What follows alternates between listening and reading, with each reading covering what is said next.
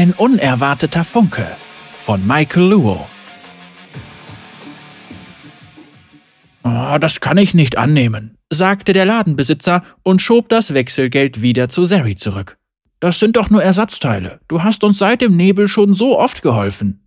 Ruhelos blickte Sari sich um. Vertraute Straßen voller Leid, wie sie es so noch nicht gesehen hatte, Häuser und Läden waren von bösartiger Magie, die beinahe das Ende der Welt herbeigeführt hätte, nachhaltig ramponiert worden. Menschen wurden vermisst, Familien litten, aber auf den Entresol-Märkten versammelten sich noch immer die Menschenmassen.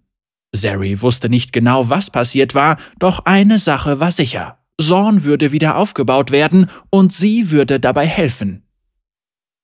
Stirnrunzelnd betrachtete sie die abgearbeiteten Hände des Ladenbesitzers und schob sie sanft zu ihm zurück. Kauf ein paar gegrillte Bananen für deine Mädchen. Der Ladenbesitzer seufzte und lächelte dann. Sari ging weiter über den Markt. In ihren Ohren klangen die Ratschläge nach, die ihr die Großmutter eingetrichtert hatte. Schenk dem alten Shay keine Beachtung. Seine Teile sind immer rostig. Stell dich früh bei Tantchen Maria an. Ihr mariniertes Hühnchen ist göttlich. Auch wenn ihre Großmutter manchmal anstrengend war, konnte Sari nicht leugnen, dass die Frau recht hatte. Sie kannte den Markt und die Leute hier in- und auswendig. Mo's Tochter liebte zum Beispiel karamellisierte Bananen und in solchen Augenblicken war dieses intime Wissen sehr nützlich. Bleib stehen, du Ratte! Sari drehte sich rechtzeitig um und sah, wie ein Junge durch die Menge flüchtete. Zwei Männer waren ihm auf den Fersen, der eine kurz und gedrungen, der andere groß und hager. Ihrer Kleidung nach waren sie unverkennbar. Chembaronschläger. Als der Junge an ihr vorbeiflitzte, packte Sari ihn am Arm. Hier, schnell, sagte sie und deutete mit dem Kopf auf Moes Laden. Der Ladenbesitzer nickte wissend, doch der verängstigte Junge rührte sich nicht. Vertrau mir, los! Das Kind sprintete los und ging unter einem Tisch in Deckung. Mo warf rasch ein Tuch darüber. Hey, sucht ihr wen? rief Sari den Lakaien zu, die sich näherten. Die Männer schubsten unsanft Leute aus dem Weg. Ja, nen Kleinen. Er ist gerade hier vorbeigerannt. Hast du ihn gesehen? fragte der Stämmige. Hm, vielleicht, vielleicht auch nicht. Der Mann kniff die Augen zusammen. Jetzt sag schon, wir tun dir auch nix. Das ist ja nett. Den Gefallen kann ich aber nicht erwidern. Der Mann lachte. Große Klappe, was? Sari wollte ihre Waffe ziehen, griff jedoch ins Leere. Mist, hab sie schon wieder in Mars Werkstatt gelassen. Dann muss ich wohl improvisieren. Sie rieb ihre Handflächen aneinander und lief auf der Stelle. Die Schläger richteten sich überrascht auf. Tanzt, die Kleine, brummte der Hagere. Wen juckt's? quäkte sein Partner. Schnapp sie dir endlich!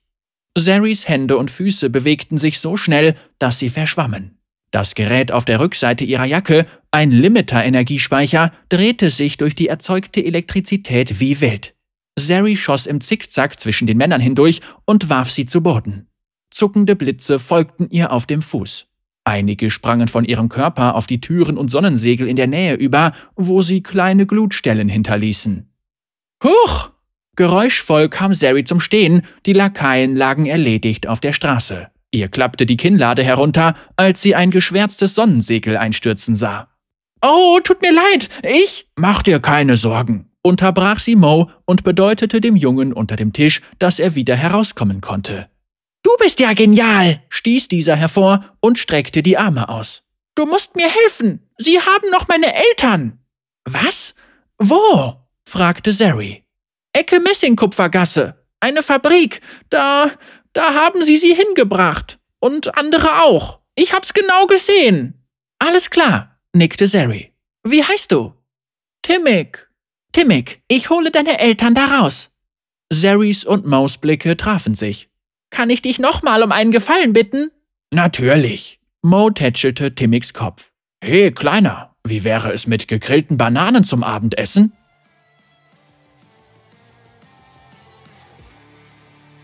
Wie auch in den benachbarten Straßen standen in der Messingkupfergasse reihenweise Chembaron-Fabriken. Ruß lag so schwer in der Luft, dass man ihn schmecken konnte. Nur die Barone würden Menschen zwingen, unter diesen Bedingungen zu arbeiten. An der Ecke spielten ein paar Wachen, die nach billigem Fusel stanken, vor einem heruntergekommenen Gebäude mit rostigen Doppeltüren Karten. Genau wie Timmick es beschrieben hatte. Sari berührte ihren Gürtel, um sicherzugehen, dass ihre Waffe an Ort und Stelle war. Sie hielt nach einem alternativen Eingang Ausschau und entdeckte an einer Wand in der Nähe auf halber Höhe einen wackeligen Lüftungsschacht, durch den sie hindurchkriechen konnte. Sie sprang hoch, konnte die Öffnung jedoch nicht erreichen. Sari ging ein paar Schritte zurück und rannte los. Ihre Füße schlugen Funken. Diesmal katapultierte sie sich dank der Elektrizität höher in die Luft. Die Karte hast du schon gespielt, knurrte eine Wache, als sie die Kante des Schachtes zu fassen bekam. Stimmt doch gar nicht, gab eine andere bissig zurück. Hast bloß zu tief in die Pulle geschaut. Sari atmete erleichtert aus. Großmutter hatte schon wieder richtig gelegen. Wachen sind nachts immer lascher. Sie zog sich in die Lüftung und kroch bis zu einem großen Gitter. Unter ihr befand sich ein merkwürdiger Raum voller breiter Metallröhren an den Wänden. Den Ausgang verschlossen die Doppeltüren, die sie zuvor gesehen hatte. In der Mitte baute eine Gruppe Leute Teile zusammen, während mehrere Schläger mit Hextech-Speeren wie Gefängniswärter über sie wachten. Sobald ein fertiges Teil das Ende des Fließbandes erreichte, wurde es von einem Schläger getestet. Jedes Mal leuchtete ein blauer Lichtblitz auf und dann wurde es wieder dunkel. Der Anführer der Wärter zerschmetterte die defekten Teile und ließ die Gruppe wieder von vorne beginnen. Und ihr wollt die Cleveren sein? knurrte er und spuckte auf den Boden. Sari war sich sicher, dass diese Menschen gegen ihren Willen festgehalten wurden. Eltern, Ehepartner und Freunde, die alle litten. Ah! Ohne nachzudenken schlug Sari frustriert mit einer geladenen Faust gegen das Gitter, das geräuschvoll klapperte. Sie versuchte vergeblich, sich festzuhalten, stürzte jedoch zusammen mit der schweren Metallabdeckung hinab. Laut krachend prallte sie in der Mitte des Raums auf. Alle Anwesenden schnappten nach Luft und wichen überrascht zurück. Ist er das? fragte ein Schläger und schüttelte sich den Schock ab. Nein, fauchte der Anführer. Sie hat sich kein Stundenglas ins Gesicht gemalt. Sari sprang eilig wieder auf. Keine Ahnung, auf wen ihr wartet, aber ihr könnt diese Menschen hier nicht festhalten. Der Anführer blickte finster drein. Sagt wer? Ich. Sari zog ihre Waffe und hielt den rostigen, blutroten Griff fest umklammert. Ihre Mutter hatte sie ohne Abzug oder Magazin entworfen. Sie benötigte lediglich die natürliche Elektrizität ihrer Tochter, die jetzt vor Wut nur so sprühte. Der Strom sprang von Saris Hand in den leitfähigen Lauf der Waffe. Sie zielte. Ultraschock-Laser! Ein donnernder Strahl traf die Doppeltüren hinter den Schlägern und pulverisierte das Metall. Lauft! schrie Sari. Ich kümmere mich um die Wächter! Die Geiseln nahmen die Beine in die Hand, doch die Wachen waren ihnen dicht auf den Fersen. Eine Frau packte Sari am Arm. Hast du meinen Sohn gesehen? Er wurde nicht mit uns entführt. Timmick geht's gut. Er ist. Timmick? Nein, das ist nicht. Mehr Schläger kamen heran. Sari riss ihre Waffe herum, zielte auf sie und feuerte. Die Schläger mussten sich zurückziehen und gaben einen Fluchtweg für die besorgte Frau frei. Wir müssen weg, rief ein Mann und zog die Frau mit sich. Sari entfesselte einen weiteren elektrischen Kugelhagel, um ihre Flucht zu decken. Wenn euer Boss davon Wind bekommt, schrie sie, werdet ihr euch noch wünschen, mich hier erledigt zu haben. Die frustrierten Wachen richteten ihre Aufmerksamkeit von den fliehenden Geiseln auf Sari. Gut, kommt nur. Als sie näher kamen, schwang Sari sich auf eines der breiten, ineinandergreifenden Rohre an den Wänden. Es bestand aus Kupfer und Messing, leitende Materialien. Die Elektrizität in Saris Füßen knisterte. Funkensprühend schlitterte sie auf den Rohren entlang und jagte drei der entgegenkommenden Wachen Kugelsalven entgegen. Ihre Körper zuckten und zappelten, bevor sie umkippten. Geschickt wirbelte Sari herum und schaltete die nächsten paar Gegner aus, die über das Geländer an der Seite kletterten, um sie von hinten zu überraschen. Es waren nur noch eine Handvoll Angreifer übrig. Bald konnte sie nach Hause. Ihre Familie machte sich bestimmt schon Sorgen. Ein gewaltiger Schuss schlug in das Rohr unter Sari ein und sie verlor das Gleichgewicht. Krachend stürzte sie zu Boden. Jetzt hab ich dich, brummte der Anführer. In seiner Hand hielt er eine Hextech-Kanone mit rauchender Mündung. Der Rest der Truppe sammelte sich mit erhobenen Speeren hinter ihm. Zeri kämpfte sich wieder auf die Beine, obwohl ihr der Schädel brummte, ihre Knie blutig geschürft waren und Blitze über ihren verletzten Körper zuckten. Sie hob ihre Waffe, um sie abzufeuern, doch sie gab nur noch ein müdes Zischen von sich. Der Anführer grinste hämisch. Verdammt, sie hat den Sturz nicht vertragen. Ihre Feinde kamen immer näher. Auch egal.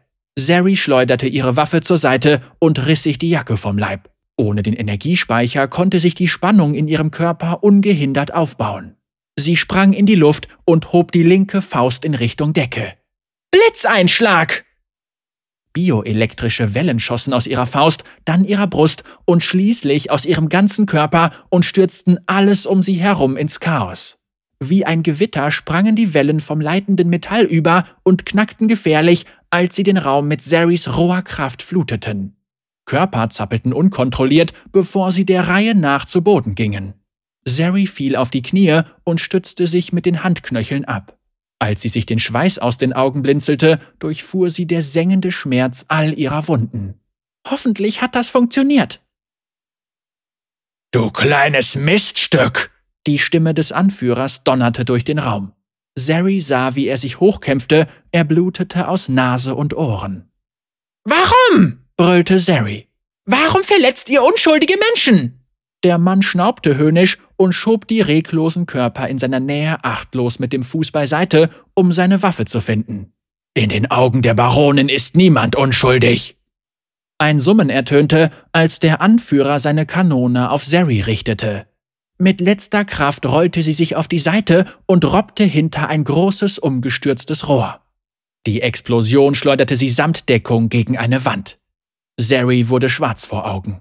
Als sie wieder zu sich kam, war der Anführer fort.